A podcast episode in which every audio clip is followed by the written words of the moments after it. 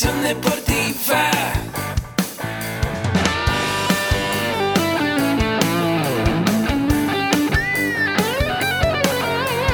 Yo soy Ahmed. Somos guerreros. Hola, bienvenido a la Asociación Mexicana de Educación Deportiva. Soy el doctor David Lezama, presidente de AMED, y es para mí un gusto darte la bienvenida a estos podcasts. Este programa está diseñado para compartir contigo conocimientos de los temas que nos apasionan a todos los que amamos el físico-constructivismo y el fitness y queremos mantener un estilo de vida saludable. Hablaremos entonces de entrenamiento, de nutrición, de suplementación, de farmacología y de un tema que cada vez toma más importancia, el marketing deportivo digital. Tendremos como invitados una gran variedad de opiniones y profesiones, entrenadores, nutriólogos, profesores de AMED, químicos farmacobiólogos, médicos, preparadores físicos y desde luego deportistas. Sus historias, consejos y testimonios te ayudarán a aumentar tus conocimientos y desde luego también tu número de entrenos de clientes, haciendo más exitosa y profesional tu profesión de entrenamiento deportivo.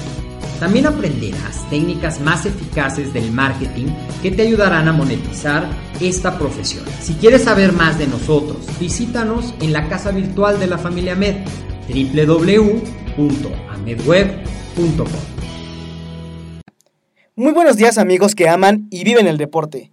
Hoy estoy muy contento de que estén en un episodio más de este increíble podcast de Ahmed.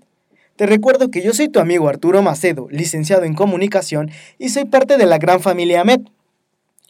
Dime, si quieres aprender más sobre nutrición, entrenamiento, desarrollo personal o emprendimiento deportivo, puedes visitar nuestra página oficial www.amedweb.com, en la cual encontrarás toda nuestra oferta educativa, la cual incluye talleres, cursos y diplomados, los cuales son 100% en línea. Así que tú decides dónde y cuándo estudiar. No lo pienses más y date una vuelta por nuestra página. ¿Y qué tal amigos? Bienvenidos a un nuevo episodio de este podcast que es dedicado a todos ustedes, a esa gran comunidad deportiva que ama el fitness, que ama los deportes, que quiere estar saludable, que se mantiene en forma y no importa el día o la hora, salen a correr, van al gimnasio y hacen un sinfín de actividades que les permite estar en un gran estado físico. ¿Qué tal les ha tocado el tráfico esta semana? Un poco difícil, ¿no? Así es, el vivir en una ciudad tan grande, tan llena de tareas, de actividades, de ruido, de coches, nos invita siempre a ser personas un poco estresadas. Sin embargo, nosotros podemos elegir qué camino podemos cruzar, si el del estrés o el de la relajación, si somos seres conscientes o no. Por eso hoy vamos a tocar el segundo tema de la productividad o la segunda parte de este gran, gran tema de la productividad. ¿Se acuerdan que nos quedamos en los primeros nueve pasos o nueve secretos para ser personas más productivas y alejarnos un poquito de esas distracciones, del estrés y, de esos obstáculos que nos impiden llegar a los objetivos en nuestra empresa o en la escuela o en el proyecto que estemos desarrollando? Pues bienvenidos a esta segunda parte, esperemos que les agrade, que les sirva mucho y que por supuesto lo apliquen en su vida. Vamos a empezar con el número 10 de esos pasos, el cual nos servirá para ser personas que tengan otro nivel, otra calidad en cada uno de los trabajos que realicen. El número 10 nos dice, delegar de forma adecuada cada una de las tareas de la empresa o del proyecto. Hay que definir la tarea previamente para que sea efectivo cada tarea o cada actividad que estamos realizando.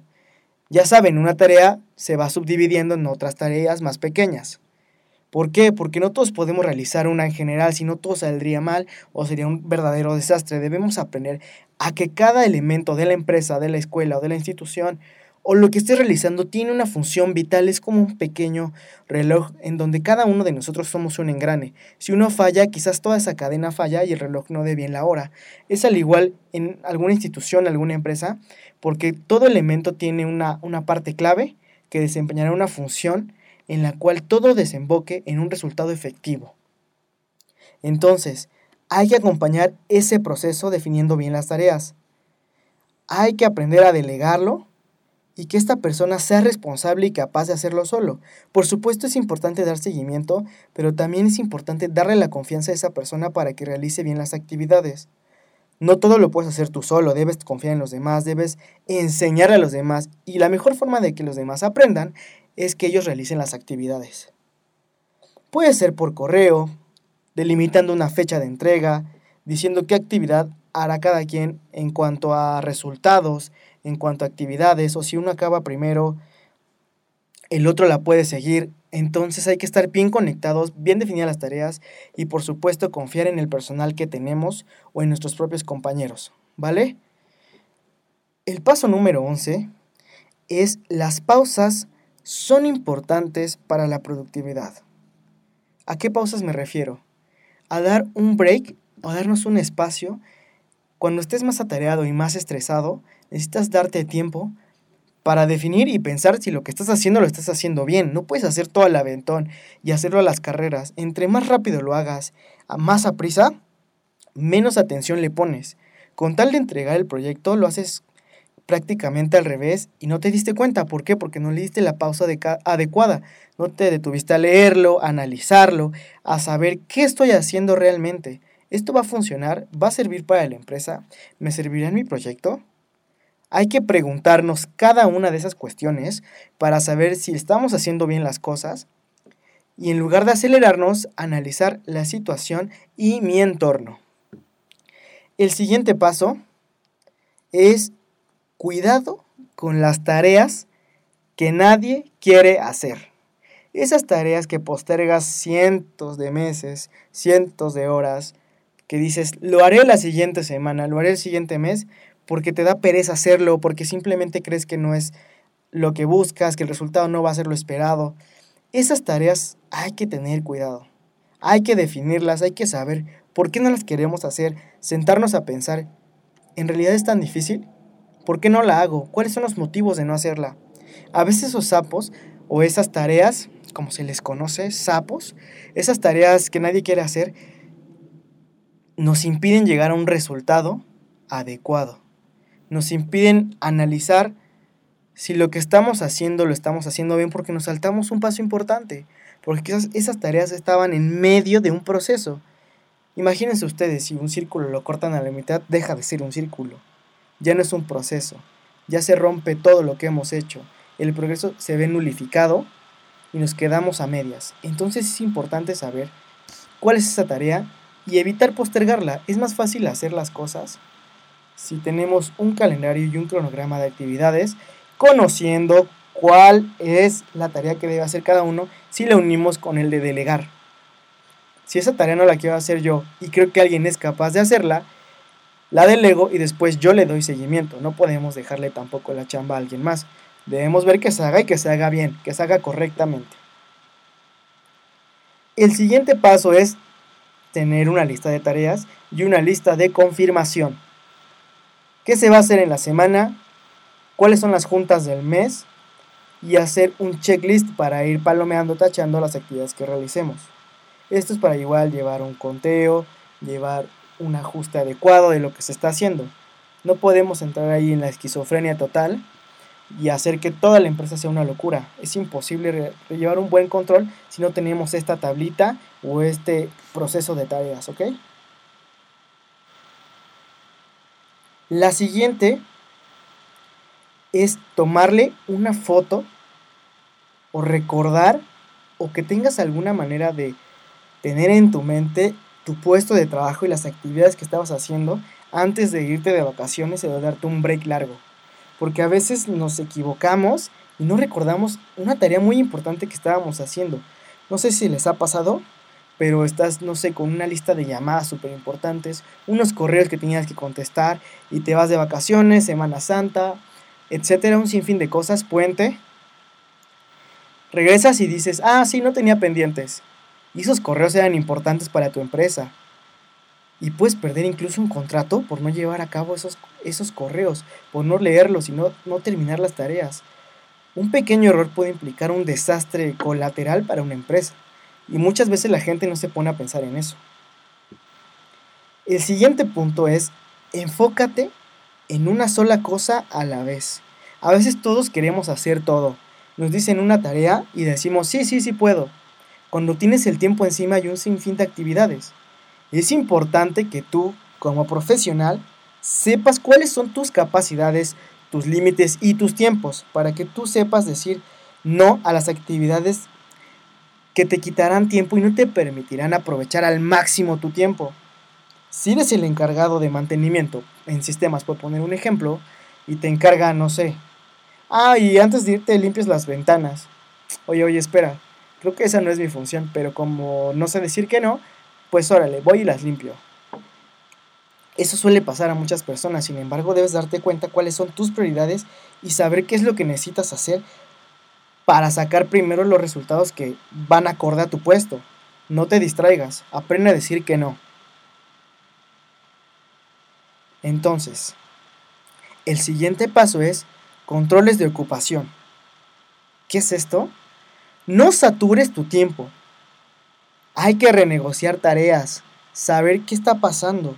No puedo hacer todo yo si no sé delegar, si no sé hacer una actividad y siempre digo que sí, es parte del punto anterior también. Si vas a enfocarte y controlar la ocupación, debes analizar qué es lo que te va a servir a ti. No puedes hacer las tareas, actividades de un compañero solamente por ser buena onda, por ser buen amigo. Primero está tu responsabilidad. Hay que entender que si tienes un puesto importante, si tienes un proyecto que tuvieran la confianza los jefes en encargártelo a ti, sacarle el provecho y quizás tengan mejores proyectos después. No los desperdicies. Controla y administra bien tu tiempo. Designa tareas. A ver, hoy voy a hacer esto, mañana lo siguiente. Despertaré y lo primero que revisaré será esto. Llegando a la oficina, lo primero que realizaré será otra tarea, etc. Son un sinfín de actividades que no puedes dejar pasar por alto. El siguiente punto es conocer tus herramientas. No importa si son electrónicas, manuales, mecánicas, debes dominar al 100% esas herramientas. ¿Por qué? Porque si no lo haces, reduces y saturas el tiempo de los demás. Imagínate que pones a alguien a vender, no sé, enciclopedias y esa persona solo sabe vender lápices, pues no es lo mismo. Él tenía una noción de ventas diferente a la de, a la de tu mercado, diferente a la de tu competencia, diferente en, un sinfín de aspectos que tú piensas que las domina porque ya vendía, pero no vendía tu producto, vendía otro con otras características con otras necesidades, a otro costo, con otros competidores, a otras personas, a otro target, ¿sí me entiendes? Hay que analizar eso primero, dominar las herramientas, los conocimientos y aprovechar y maximizar el tiempo que tienes. El siguiente punto es muy importante. Conoce el tiempo que pasas frente a la computadora. Si te pones a analizar y eres una persona sincera, te darás cuenta que quizás el 60% del tiempo que pasas en tu computadora en lugar de trabajar estás viendo redes sociales o viendo videos graciosos o aprovechando el tiempo comprando en diferentes plataformas en lugar de trabajar. Si analizas el puesto en el que tienes y las horas que pasas frente al computador, sabrás si estás siendo productivo o realmente solo estás perdiendo el tiempo y además estás distrayendo a los demás. No estás logrando nada tú ni estás logrando que los demás hagan bien su trabajo. Y por último, hay que hacer un plan de acción detallado para que tu empresa crezca y sea más grande. No se vale aventarse a la y se va, a ver cómo sale, a ver si pega. No, no, no. Si vas a hacer una estrategia, créala, rodéate de gente, haz un equipo competitivo, capaz, conoce a tu equipo. Tampoco seas manda más, ni impongas tus reglas. Si eres el jefe, también se vale decir que no algunas ideas, pero también se vale apoyar otras que quizás te ayuden y te, y te permitan generar más ganancias, que es el propósito de muchas empresas que tienen, no sé, como área de ventas, que tienen el área de servicios, un sinfín de cosas que les permite generar eso. Las empresas nacen con la idea de dar un bien social, un producto que beneficie, que cubra necesidades, pero también otras que tengan que ver con el compromiso social, con la responsabilidad, con el apoyar a otras personas, todo esto es parte de un entorno saludable para tu empresa. Entonces amigos, estos 18 puntos que les di en el podcast anterior y en este les permitirán hacer personas más productivas. Pongan mucha atención en lo que les dije, acuérdense. Plan estratégico, definir tareas, evitar las distracciones, organizar bien tu tiempo, delegar tareas también, hacer un checklist de lo que estás haciendo mal y lo que estás haciendo bien, hacer recordatorios o fotos de tus actividades para que no las olvides. ¿Vale? Todo esto es importante para ser personas más productivas. Y bueno amigos, este breve podcast espero que les haya servido. Es información sumamente valiosa, espero que lo apliquen en su vida y les ayude a ser personas con mejores resultados en cualquier ámbito de su vida. Y recuerden que si quieren conocer herramientas que les ayuden a crecer tanto a nivel personal como profesional, pueden adquirir nuestra membresía anual de AMED con un clic, con la cual estarán dentro de nuestro programa de educación continua. Antes de despedirnos, te pido nos dejes 5 estrellas de valoración y un comentario, esto para que otras personas como tú, que buscan información de calidad, nos conozcan y con ello obtengan mejores elementos para su vida profesional. Puedes mandar tus dudas y comentarios a mi correo comunicación.